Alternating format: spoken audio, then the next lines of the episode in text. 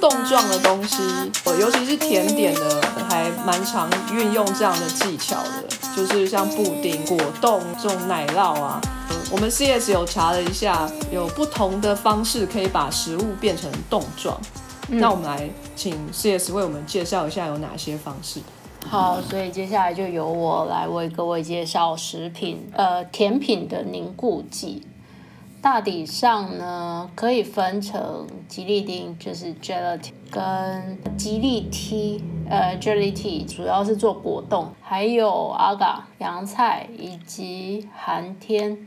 呃，第一个就是 gelatin，它是从动物的结缔组织萃取出来的，比如说牛或是猪的皮或者是骨头提炼出来的胶质，所以它也可以称为动物胶或是明胶这样。那它同时有产品上面就是有吉利丁片或者是吉利丁粉这样，食材加了这个之后，然后冷却之后可以带出那种滑嫩感，而且最特别就是吉利丁它在摄氏二十五度以上它就会融化，所以它可以创造出入口即化的那种口感。啊，通常就会运用在做慕斯或者是乳酪蛋糕或者是乳酪这些甜点上面。然后，因为它二十五度以上就会融化嘛，所以吉利丁制作的那些成品一定都是要冰在冰箱，不然就会融化，然后就变异状这样。然后吉利丁粉的话，实际上它的制作方式跟吉利丁片就是运用的方式实际上是差不多的，不过它本融化的温度大概是介于四十度到八十度之间。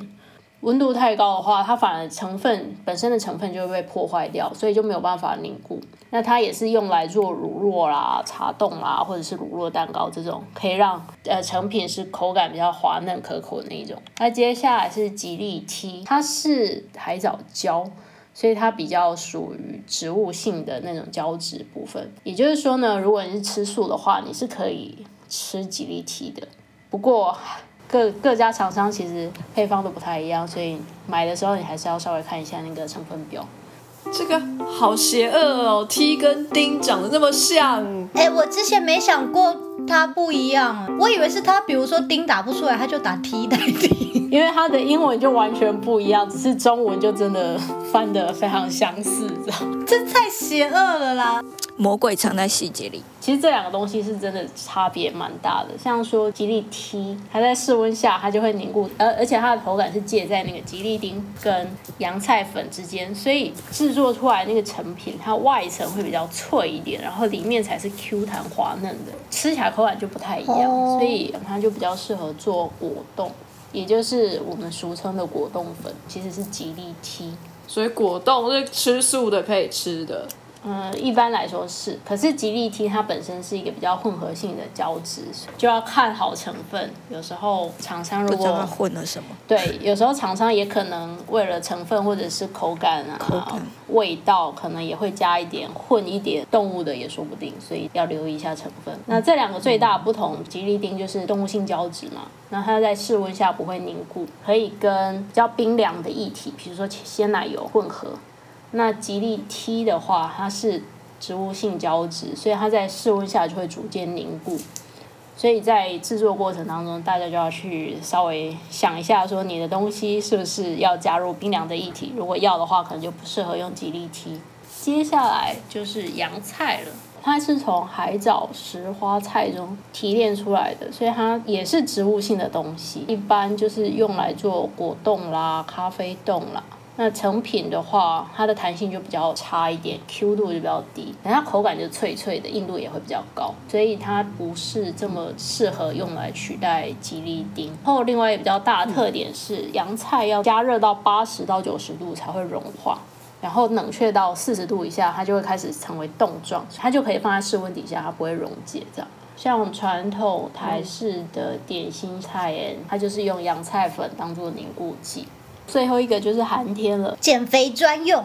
没错，从日本来的 寒天也是从藻类萃取出来的，比较特别就是它有植物性纤维，所以可以增加饱足感。然后除了膳食纤维之外，它本身还会有呃一些营养成分，包括维生素啊、矿物质等等，所以它市面上的价格实际上也是比较高一些。它的吸水性就比较强，所以它的凝固力也比较高，使用上面就量不能够太多。可是它跟洋菜差不多，就是溶解的话，其实是要在高温的热水里面。寒天大概七十到八十度之间，然后在室温底下也是能够凝结的。像羊羔啦、果冻、凉糕，应该也是蛮常听到，而且特别是从日本进口的东西，实际上是加了寒天。哎，我有问题，寒天跟蒟蒻不一样，对不对？呃，蒟蒻是不一样的东西，不过它一样是它呃植物性的东西，然后跟寒天一样是零热量。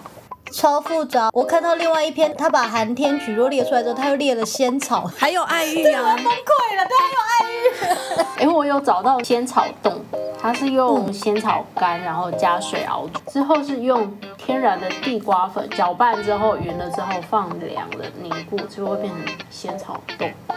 所以它会凝固是因为地瓜粉还是本身？对，就是地瓜粉。地瓜粉。它本身应该是不会，我刚刚就想说仙草鸡也没有整锅冻起来啊。那爱玉为什么会结冻呢？为什么呢？我只知道它是因为爱玉子的关系。嗯，我这边有一个非常简单的答案，就是爱玉子里面的果胶与水中的矿物质进行了生化反应，就结冻了耶。水里面必须要含有矿物质，你用纯水都不行啊，也就水龙头流出来的水才可以。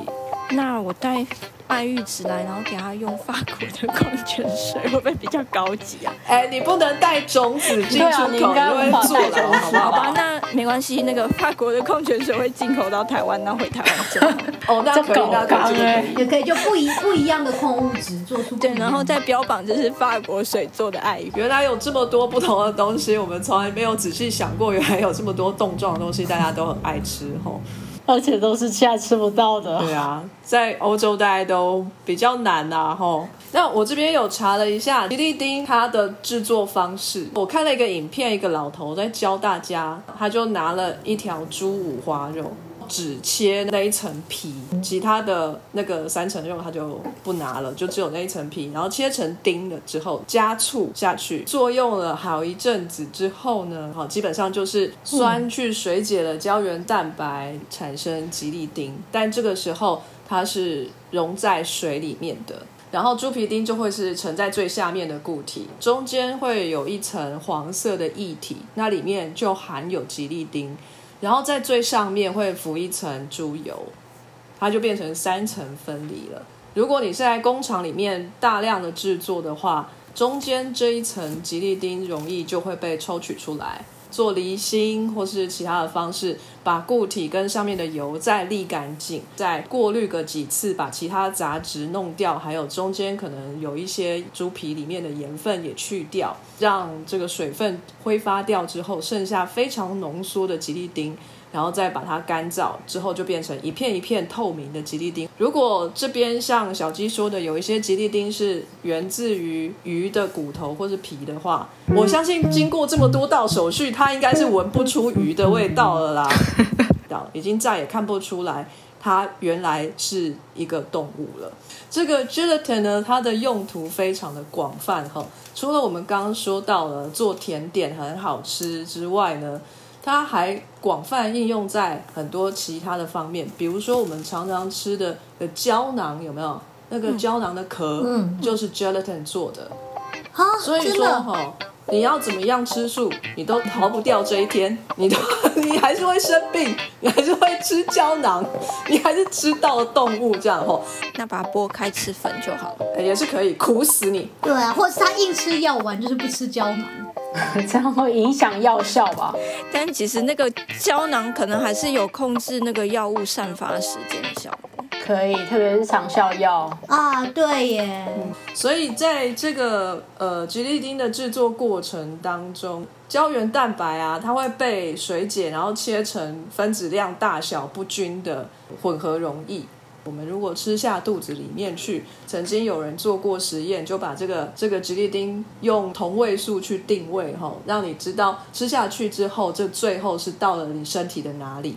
它它其实马上就会被吸收，在三十分钟之后就会被你身体吸收，六个小时之后它主要会分布在你的软骨里头。好酷、哦！所以有人说这个吃骨头补骨头好像是真的哦，这个吉利丁是从骨头来的，它最后真的是去你的软骨哦。吼，所以如果我像我吃它的 material，像比如说猪皮好了。最后也是会到软骨的意思咯。对，因为哎，我刚刚在想一样的，我想这样会到我的脸皮吗？因为我最近脸有点下塌。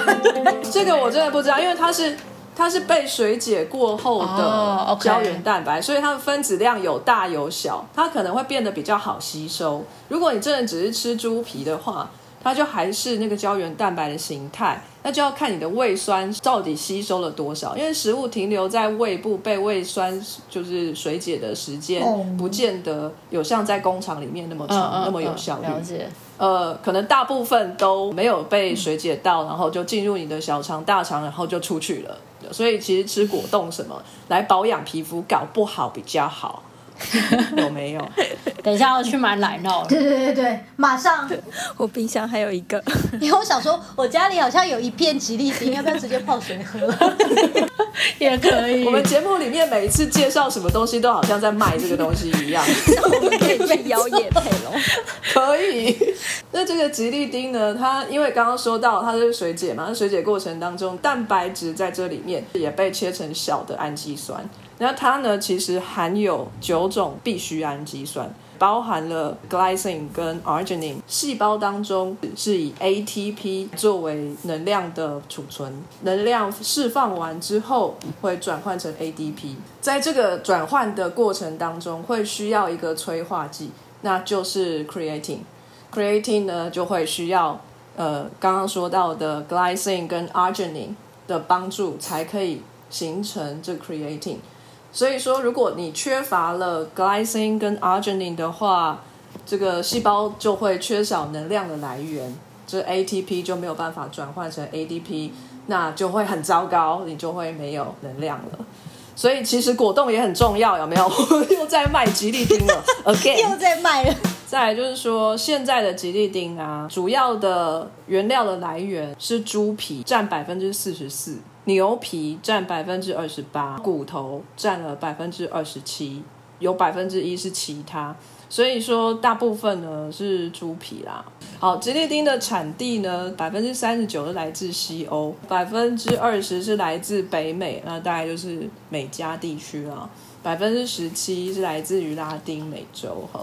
竟然西欧是吉利丁的最大产区哈，呃，意想不到，可能是对于就是畜产的副产物嘛，等于是骨跟皮，他们是不吃的，像我们可能还会拿来炖汤啊，吼，欧洲人可能比较少一点啊，可以收集起来做一些其他的利用，这样子。我很讶异是没有亚洲诶、因为其实欧洲本身就是一些动物疾病的疫区，亚洲反而说不定还比较安全一点。会不会是我们都吃掉了？没有，这边有百分之二十二都是其他国家，可能有亚洲，但是没有列在这里。哦，OK，，对，就是列在其他的部分。对，人类啊，使用吉利丁这个东西的历史，从十五世纪就开始了。你看这个东西这么的复杂，你要怎么样去想到说要把骨头拿去加在醋里面，或是皮肤拿去加在醋里面搞这些东西，又要过滤，要干嘛的？这个东西竟然是英国人发明的欸，在中世纪的英国，对。在十五世纪的时候，哦，他们就有用牛蹄，就是牛的脚最前面那个黑黑的那一块，哦，把它拿去煮，煮到说它可以产生这样的胶质来，嗯，就就从这边开始，因为它的做做法实在是太复杂了，所以后来法国有一些化学家发明更多的方法去萃取这个吉利丁。不知道为什么，就是在法国发扬光大。法国的政府呢，甚至把吉利丁视为一种蛋白质的潜力来源，所以就很鼓励这个东西的发展。我不知道为什么、哎，法国人这么穷吗？吃不起肉吗？要把骨头也拿来吃一吃？嗯，其实在这里很多人讲说西方不吃内脏，但是其实在法国会吃哦。内脏。其实意大利也会吃哦。有有有，嗯然后我也在超市买过那个腰子，就我自己也做过麻油腰子，就是从超市买回来。像有一道菜叫做昂珠叶，它就是肠子里面再包肠子，然后其实也是腥味蛮重，所以就就算是台湾来的人也不太敢吃这道菜。我好像有吃过，但不是在法国，好像是在西班牙吃的，很咸很咸。嗯，用烤的。嗯，其实我觉得可能要看料理方式，然后不同地区他们做出来安珠也也有不同的风味。我最喜欢的是那个在勃艮第，嗯、他们会用白酒去煮，嗯，超好吃。哇，听起来很酷。其实欧洲蛮多国家都吃内脏的，在英国也有吃内脏，吃胰脏，而且胰脏的名字叫做 sweet bread，是甜面包。嗯，鬼知道啊，甜面那个就是胰脏，怎么真的会吗？我好像有点过那个东西耶，就是个 pancreas，它是写什么 sweet bread，我就想说是什么甜品，然后在肉摊里面看到甜品是怎么回事？对，我我们这里也有那个牛的脑啊，然后还有那个其实有一道算是有名的法国菜是小牛胸腺。小牛胸腺这么精确。对啊，有。有意大利有牛肚煮的大枣，牛肚的话，我在英国是只有在亚超看到了，可是那个牛脑真的有点哈扣哎，法国人真的吃牛脑吗？嗯。他们真的不怕狂牛症、哦？好神奇哦！嗯，我认为他们应该在整个管控法规上应该都是蛮严格的。其实那个牛脑那些没有那么常见啊，然后你可能要到比较厉害的餐厅才点得到。我要再说一个吼，我没有说不鼓励吃素，我觉得为了环境，我们应该要尽量减少吃肉是没有错的。可是如果你就是很极端的、很锱铢必较的去，比如说什么动物来源的你都不要的话，基本上在现代这个世界是不太可能的，除非你真的要花很多的心力去读这些东西的来源。有一个东西叫做化妆品吼，有一些 cream 面霜啊什么。乳液啊，这些东西、让它成为这种勾勾的胶状的状态的东西，也是吉利丁的来源。真的吗？天哪！不知道为什么想到把它抹到脸上就觉得啊，那就就胶原蛋白啊，说起来你是不是就觉得好一点了？动物性胶原蛋白，可是你再往前想，它是它是猪蹄对还有对，它猪蹄跟骨头啊，皮，哎，对，大家不会去想胶原蛋白怎么来的。还有那个德国最有名的那个小熊软糖，哦，对，完全就是吉利丁加糖而已啊。对耶，没错，是啊，你完全不觉得自己在吃肉，对不对？吃小熊软糖的时候，就是哦很 naive 的哦，这就是小朋友吃的糖果而已。结果你其实是在杀生来着。诶，在德国怎么叫那个软糖啊？Haribo，可是它不是最好吃的，因为法文发音变成阿希波。哈一波，它只是销路最多的，但是它不是最好吃的。对啊，因为它有各式各样，然后占满整个超市。没错，最好吃的什么牌子？嗯最好吃的哦，诶，有五个牌子，看地区，不同联邦都有自己比较有名的那一款。哦那 Haribo 就是比较全面，它销销售的形态不太一样，所以台湾可以买到 Haribo，超那个 Seven 就有 Haribo，还有非常多产品。最经典的就是果汁嘛，呃、另外一款是果汁多加二十五 percent 那种，就是更 Q 弹的。我一直没有去吃过，因为我对这种东西就还好。然后我朋友就特地买了来给我吃，然后我吃了第一颗，我牙齿填补的地方不是这么稳固，我就被弹掉了。超 Q 弹，我就很紧急的去找牙医，我就还很不好意思的跟牙医说，因为我吃了 Haribo，弹所以他就就是把那个补牙的地方弄掉，然后医生就很淡定的说。哦，Horrible 会很常出现这个，但是你吃口香糖不会，但是吃 horrible 他们会不会其实跟牙医工会有关系？我不知道，但我听到的时候还蛮惊讶。所以我们在这边要呼吁一下，那个很久没有看牙医的朋友们，小心不要吃太多 horrible。那你说不同品牌的这个小熊软糖，真的都是小熊形状的吗？哎、对耶，对，但是大小 size 会不一样，而且小熊软糖不要小看它哦。德国 Party 有一款很特别的，就是小熊软糖，你浸在 vodka 里面，然后吃，蛮好吃的。已经开始想象了，我我同事他们也会这样做啊，就进一罐，然后就放到实验室的冷冻库里面哦。好好，天啊，明天就去买来泡。哎，可以泡高粱啊？我觉得可以可以啊，可以，哎，对啊，那是小熊软糖药酒 人家泡的是海马，你泡的是小熊软糖。我不知道这中了，对环境无害啊。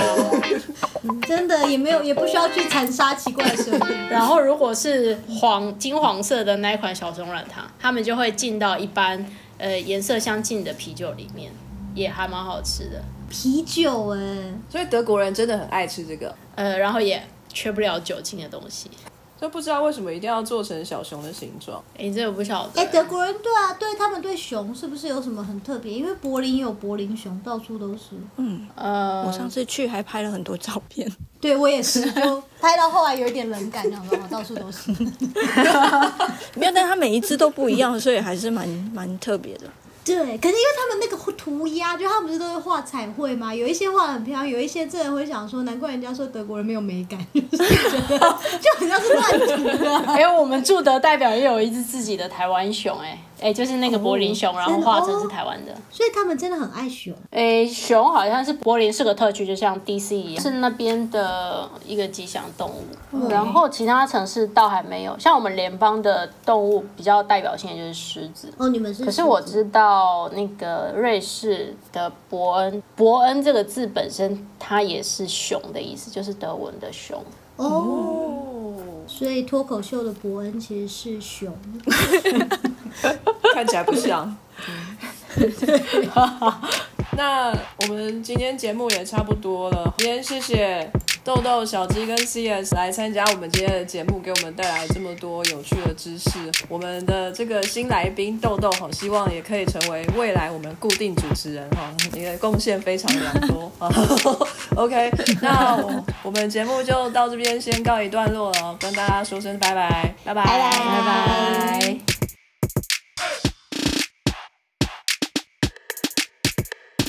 非常谢谢各位听众的收听和支持。Sky in the World 在脸书上已经有粉丝页喽。各位听众，如果想要得到更多的讯息，在脸书上搜寻 Sky in the World 就可以看到我们的粉砖。在这个粉砖上，我们将不定期的发布许多有趣的科学文章，包括科学家的八卦、科学家们的好奇心，以及更多的科学知识。如果你对 podcast 节目里面提到的任何内容，或者是在脸书粉砖上发布的文章有任何的问题，都可以在粉砖上留言，我们将倾尽全力回复您的问题。欢迎大家订阅、分享 Sky in the World 脸书粉砖，让更多人看到有趣的科学哦。